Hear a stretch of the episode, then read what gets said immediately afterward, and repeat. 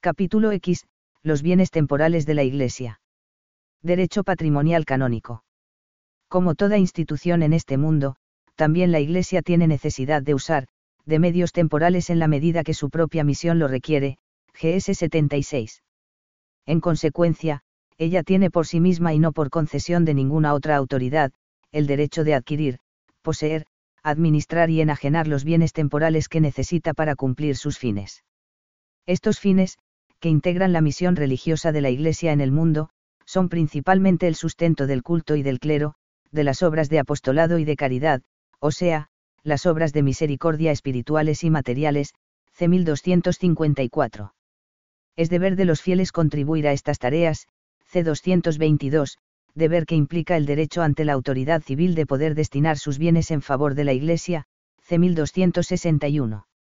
En su interior, la Iglesia organiza y distribuye autónomamente sus recursos económicos, el conjunto de relaciones, normas y actos que regulan la adquisición, propiedad, administración, etc. de bienes en la Iglesia, constituye el derecho patrimonial canónico.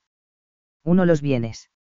Los bienes que sirven para el funcionamiento de la Iglesia no se hallan reunidos en un solo patrimonio, cuyo único titular sería la Iglesia católica, más bien se encuentran diseminados en los patrimonios de las personas jurídicas eclesiásticas a las que pertenecen, sede apostólica, diócesis, parroquias, asociaciones, institutos de vida consagrada. Con todo, esos bienes forman una cierta unidad, por el hecho de que, de un modo u otro, todos sirven para las necesidades de la Iglesia bajo la suprema autoridad del romano pontífice. Dicho de otro modo, en la Iglesia los bienes son de la entidad jurídica que los adquiere, pero siempre deben ser utilizados para fines eclesiales y están todos bajo la autoridad del Papa, a quien compete regular el ejercicio de la propiedad en la Iglesia, C. 1256. Entre los bienes al servicio de las actividades eclesiales existe una categoría principal que son los bienes eclesiásticos, que son los que pertenecen a las personas jurídicas públicas canónicas. En cambio, no son eclesiásticos los bienes que pertenecen a las personas jurídicas privadas. En su momento vimos que una de las características de las personas jurídicas públicas es que son constituidas por la autoridad y que actúan en nombre de la Iglesia, C. 116, 1, CF Cap 3, 2, B y Cap V, 4. Siendo público el sujeto, es lógico que sus bienes sean también públicos, es decir, eclesiásticos y que en cambio no lo sean los de las instituciones privadas, que actúan en nombre propio. Ambos tipos de bienes están sometidos a un régimen jurídico diverso, a tenor del C 1257. Los bienes eclesiásticos, por ser bienes públicos, se rigen por el libro V del Código y por los estatutos de la persona jurídica titular, es decir, por el derecho administrativo eclesiástico. Mientras que los bienes de una persona jurídica privada se rigen principalmente por los estatutos de la misma, aunque están sometidos también al derecho administrativo en razón de los fines eclesiales a que están destinados. Esto implica varias cosas, primera que, por pertenecer a un ente público, los bienes eclesiásticos son también de la Iglesia. En derecho patrimonial cuando se habla de la Iglesia, bienes de la Iglesia, propiedad de la Iglesia, derechos de la Iglesia, etc., se entiende por Iglesia cualquier persona jurídica pública canónica y, en principio, no las privadas, segunda que es de estos bienes de los que se ocupa principalmente el Código, tercera que el derecho patrimonial canónico atañe principalmente a la vida de los entes eclesiásticos, y apenas a la de los fieles singulares.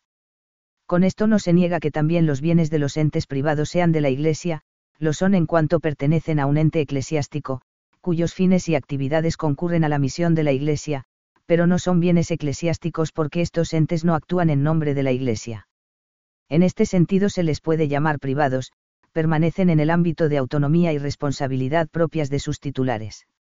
Según el propietario, pues, se deben distinguir tres clases de bienes o patrimonios, a, los bienes eclesiásticos, que son los de las instituciones públicas y se rigen por las leyes administrativas contenidas en los cánones y en los estatutos del ente titular, b, los bienes de las entidades canónicas privadas, que no son eclesiásticos y siguen los estatutos de la entidad propietaria, y c, los bienes de los fieles, que de por sí no guardan relación con el derecho canónico. Dentro de los bienes eclesiásticos, existe una categoría particular que es la de los llamados cosas o bienes preciosos. Son aquellos que poseen un valor especial por motivos de historia, arte o cultura, de piedad popular, etc. Por ejemplo, una iglesia antigua, una imagen muy venerada, los esvoto de un santuario, un cáliz artístico. Estas razones exigen que haya normas especiales, que miran a tutelar los fines, la integridad, conservación, de estos bienes de la Iglesia. Otra categoría de bienes que tiene su importancia en derecho canónico es la de las cosas sagradas. Son, como sabemos, cap 9, 4 y 5, aquellas que se destinan permanentemente al culto divino, iglesias, imágenes, reliquias, objetos de culto, etc. En razón de la dignidad de su destino, estas cosas deben ser usadas y tratadas en la forma y para los actos establecidos por las normas de la Iglesia, sea quien sea el propietario, en este orden están bajo la autoridad eclesiástica, a la que compete ordenar el culto, aunque pertenezcan a privados o a entes civiles, y no sean por tanto bienes eclesiásticos. 2. Adquisición de bienes. Bajo este título entran dos temas diferentes.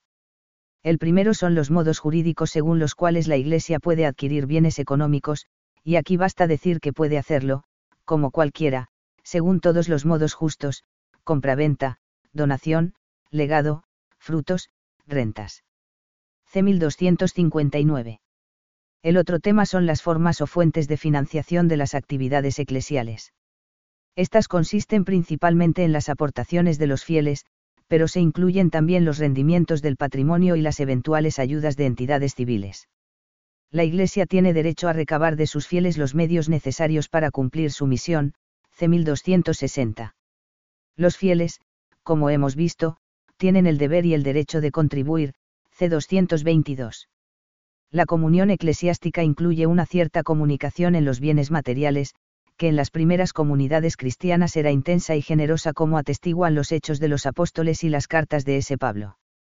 Las aportaciones de los fieles a la Iglesia son de diversos tipos. En principio se prefieren las ofertas voluntarias, apelando a su responsabilidad y solidaridad ante las necesidades. Pero la Iglesia tiene también potestad para exigir contribuciones obligatorias, que en algunos lugares constituyen, por razones históricas, la fuente más importante de ingresos, Alemania, Austria, Suiza. Las ofertas pueden ser de varias clases, pero siempre son donaciones, limosnas de los fieles a la Iglesia.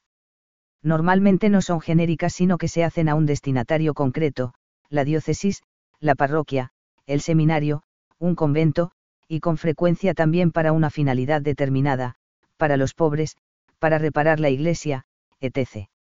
En el derecho patrimonial rige el principio del respeto a la voluntad del donante, por lo que las oblaciones hechas por los fieles para un fin determinado solo pueden destinarse a ese fin, C. 1267, 3. Entre los varios tipos de ofertas voluntarias, tienen especial interés las colectas o cuestaciones, subvenciones rogatas las llama el código, establecidas por la autoridad, con ellas se pide a los fieles contribuir a ciertas necesidades o iniciativas, las misiones, la parroquia, la, queritas. Estas recogidas de limosna se suelen hacer en las misas de los días de fiesta, pero pueden hacerse también de otras formas, por la calle, por correo, en la prensa. Compete a la conferencia episcopal dar normas sobre las colectas, pero el ordinario del lugar también puede establecer cuestaciones especiales, para que se hagan en las iglesias y oratorios abiertos al público. En cambio, para pedir limosnas en pro de una institución o actividad, las personas privadas, físicas o jurídicas, deben antes obtener licencia de su ordinario propio y la del ordinario del lugar donde se hará la recogida de fondos, CC 1262 a 1266. También son ofertas voluntarias las limosnas espontáneas que los fieles hacen por propia iniciativa. Estos donativos se rigen por las siguientes reglas. A. Las limosnas dadas a alguien que de cualquier modo representa a una persona jurídica, aún privada, se entienden dados a esta, salvo que conste que son para la persona física que las recibió. Es decir, las limosnas dadas por ejemplo al párroco, se entienden hechas a la parroquia. B. Las donaciones en principio se deben aceptar, para rechazarlas se requiere justa causa y, si es algo importante, también el permiso del ordinario. Pero hay casos en los que el donante añade a la donación alguna condición, carga o modo, por lo que aceptar la oferta significa obligarse a cumplir los requisitos puestos por el donante, ofrecer cierto número de misas, construir un hospital, poner un marcha colegio, etc. Para aceptar estos donativos hay que valorar si conviene, y en todo caso se requiere la licencia del ordinario al que esté sujeta la entidad beneficiaria, C 1267. Otra clase de contribuciones son las ofertas que se piden a los fieles con ocasión de los servicios pastorales, matrimonio, funeral, bautismo. Aunque en estos casos haya un cierto deber de dar esas ofertas, estas no son un pago del servicio recibido. Para evitar abusos y escándalos, el derecho establece que sean los obispos de cada provincia quienes establezcan lo que se debe pedir a los fieles en cada caso. En todo caso no se pueden negar los servicios pastorales a quien no puede dar la oferta establecida. Como contribuciones obligatorias están las tasas y los tributos. Las primeras son en cierto modo el pago por los actos administrativos solicitados, certificados, dispensas, procesos, expedientes. Las tasas pueden ser administrativas o judiciales. Las tasas administrativas también las fijan los obispos de la provincia, quien no puede pagarlas está exento, C. 1264.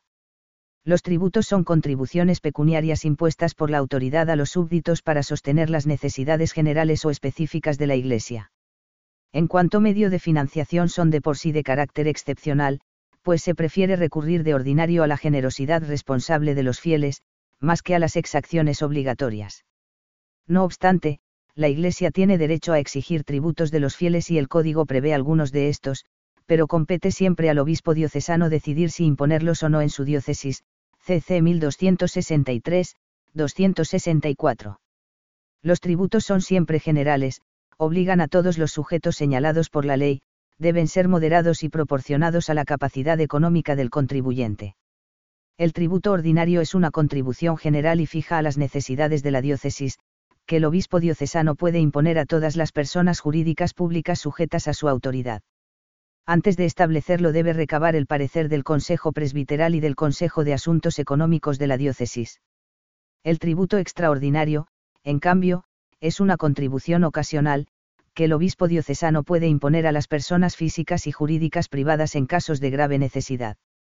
El seminarístico es un tributo que el obispo diocesano puede imponer a todas las personas jurídicas con sede en la diócesis en favor del seminario, C264. Además de estos sistemas internos de financiación, en algunos lugares el Estado ayuda económicamente a la Iglesia, por ejemplo al sustento de los ministros de culto, Bélgica, Luxemburgo, Croacia, en la construcción de templos, o mediante exenciones fiscales, etc. En ciertos países, Italia, España, Hungría, el Estado destina a las confesiones una pequeña cuota del impuesto sobre la renta, de las personas que así lo hayan solicitado en su declaración. Existen también en diversos lugares deducciones fiscales por los donativos hechos a la Iglesia o a algunas de sus instituciones, como existen también para otras donaciones filantrópicas. 3. La administración de los bienes eclesiásticos. Es el conjunto de actos mediante los cuales se trata de conservar, e incrementar un patrimonio y emplearlo para los fines a que está destinado. La administración, como es obvio, es una actividad compleja orientada por criterios económicos y jurídicos, estos últimos son los que nos interesan aquí principalmente. La organización económica de la Iglesia se articulaba en el pasado sobre la figura del beneficio, que consistía en una masa, o dote, de bienes, en principio inmuebles, con cuyas rentas se sostenían las concretas necesidades de la Iglesia, especialmente de los clérigos que ocupaban el oficio unido al beneficio. Por diversos motivos históricos y funcionales, principalmente el expolio de la Iglesia por parte del Estado, este esquema de un capital intocable con cuyas rentas se sostienen las necesidades de la Iglesia, se hizo cada vez más obsoleto y el Concilio Vaticano II dispuso el progresivo abandono del sistema beneficial, C. 1272. Hoy cada persona jurídica constituye una unidad económica, con sus propios bienes, actividades y fines. Principalmente la diócesis, la iglesia particular, reúne en su interior todas las actividades y fines de la iglesia y también las necesidades, de culto, clero, apostolado y caridad. El esquema de funcionamiento es ahora el de la previsión presupuestaria de ingresos y gastos. El código contiene un esquema económico general y opcional para la diócesis, en el que están previstos. Un instituto para el sustento del clero, como ente autónomo, con personalidad jurídica, con sus fuentes de ingresos propias, destinado a la retribución del clero que trabaja para la diócesis. En este instituto se irán integrando los bienes dotales de los beneficios extintos y otros bienes que el obispo determine y consiga. Un instituto para la seguridad social del clero, que puede estar confederado o asociado con los de las otras diócesis, según las normas que dé la conferencia episcopal. Un fondo diocesano común para las demás necesidades, en primer término la retribución de las demás personas que trabajan en servicio de la diócesis. También este fondo puede estar asociado con los de las otras diócesis. Los sistemas de cooperación económica interdiocesana son muy variados y de diferente alcance, pero para todos rige el principio de que los bienes puestos en común por diversas diócesis se han de administrar según normas concordadas por los obispos interesados, C. 1275. Además de las iglesias particulares, todas las personas jurídicas deben tener su propia organización económica, con un consejo de administración formado al menos por el administrador y dos consejeros. El derecho universal recomienda vivamente que se elabore el presupuesto anual, el derecho particular puede mandar que se haga. Desde un punto de vista funcional, la administración de bienes eclesiásticos se rige por los siguientes principios. 1. El romano pontífice, en virtud de su poder universal de gobierno, es el supremo administrador y dispensador de todos los bienes eclesiásticos. Le compete reglamentar la propiedad y administración de los bienes, imponer ciertos requisitos o controles para algunos actos, etc. CC 1256 y 1273. 2. La administración inmediata de los bienes es competencia de los órganos de dirección de la persona jurídica titular de los mismos, de acuerdo con el derecho, universal y particular, y con sus estatutos. Ya hemos visto que toda persona debe tener sus propios órganos económicos, administrador y consejo de asuntos económicos, C. 1280. 3. Además, la administración inmediata está bajo la vigilancia y control del ordinario de la persona jurídica, a quien corresponde dar instrucciones, intervenir en caso de negligencia, nombrar los administradores cuando un ente no los tiene, aprobar los actos de administración extraordinaria, otras competencias que los estatutos le atribuyan, etc. CC 1276 a 1279. Sobre estas bases, el Código establece las reglas que los administradores deben observar en el cumplimiento de su función, función que por referirse a bienes eclesiásticos, ejercen siempre en nombre de la Iglesia, CC 1282 a 1289. Entre los actos que integran la gestión de los bienes, los cánones distinguen entre actos de ordinaria administración y actos de administración extraordinaria. Los primeros son aquellos que integran la actividad económica normal del ente, prevista en sus estatutos y en el presupuesto anual, estos actos pueden ser realizados por los administradores en nombre de la persona jurídica actos de administración extraordinaria son en cambio los que por su relevancia y entidad pueden afectar seriamente a la situación económica de la persona jurídica, especialmente si afectan al patrimonio estable de ésta. Para poder realizar válidamente estos actos, los administradores deben obtener previamente licencia escrita del ordinario al que la persona jurídica está sujeta. Si se trata de la diócesis, el obispo debe obtener el consentimiento del Consejo Económico Diocesano y del Colegio de Consultores, C. 1277. Establecer cuáles sean los actos de administración extraordinaria para las diócesis compete a la conferencia episcopal, para las demás personas jurídicas deben determinarse en los estatutos y en los poderes que se otorguen a los administradores. 4. Enajenación de bienes eclesiásticos. Por lo que se refiere a los contratos, la ley canónica remite a las leyes civiles vigentes de cada lugar, se da la llamada canonización de la ley civil, a salvo el derecho divino y las específicas disposiciones canónicas sobre ciertas materias, C. 1290. Concretamente, para enajenar válidamente bienes que formen parte del patrimonio estable de un ente de derecho público, la ley canónica establece que, a partir de cierto valor, es necesaria la licencia escrita de la autoridad competente, y por encima de otro cierto valor también la de la Santa Sede o sea que las personas jurídicas públicas no pueden disponer autónomamente de partes importantes de su patrimonio. Corresponde a la conferencia episcopal fijar estas dos cantidades, la mínima a partir de la cual se requiere licencia del obispo diocesano, en el caso de entes sometidos a su autoridad, parroquias, seminario, o de otra autoridad señalada en los estatutos, y la máxima, a partir de la cual es menester también la licencia de la sede apostólica. A su vez, el obispo diocesano, para dar esta licencia y para enajenar bienes de la diócesis por valor superior al mínimo señalado por la conferencia, debe obtener, para la validez, el consentimiento del Consejo Económico Diocesano y del Colegio de Consultores. En todo caso se necesita licencia de la Santa Sede para enajenar válidamente votos y bienes preciosos. En la curia romana estos permisos para enajenar competen normalmente a la congregación del clero. Enajenar bienes eclesiásticos sin la debida licencia constituye un delito, C. 1377, aparte las responsabilidades pecuniarias derivadas de la nulidad de la enajenación, C. 1296 las mismas cauciones que para las enajenaciones se aplican a cualquier negocio u operación que pueda afectar al patrimonio de la persona jurídica empeorando su situación, incluido el alquiler de inmuebles, CC 1295 y 1297. Se deduce que la estabilidad patrimonial de los entes es la regla general en derecho canónico, pues ordinariamente sus bienes deben servir para fines duraderos. 5 pías voluntades y fundaciones pías se llaman pías voluntades a los actos por los que los fieles disponen de sus bienes en favor de la Iglesia, destinándolos a fines concretos de culto o caridad. El sujeto eclesiástico que recibe los bienes asume la obligación de cumplir la voluntad del fundador o donante. Puesto que se trata de bienes que deben contribuir a los fines de la Iglesia, la autoridad eclesiástica está interesada en que se cumpla la voluntad del donante y que los bienes sean administrados adecuadamente, de aquí que el C1301 encomiende al ordinario funciones de vigilancia y control sobre cualquier voluntad piadosa dentro de su jurisdicción, sea quien sea el sujeto beneficiario encargado de llevarla a cabo.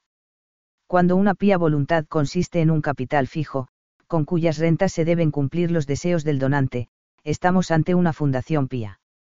Si los mismos bienes donados se constituyen como persona jurídica, la fundación pía es autónoma, con sus estatutos propios y sus órganos de gestión. Si en cambio los bienes de la fundación se encomiendan a una persona jurídica ya existente, que asume la obligación de cumplir los fines señalados por el fundador, la fundación se llama no autónoma, CC 1303 y 115.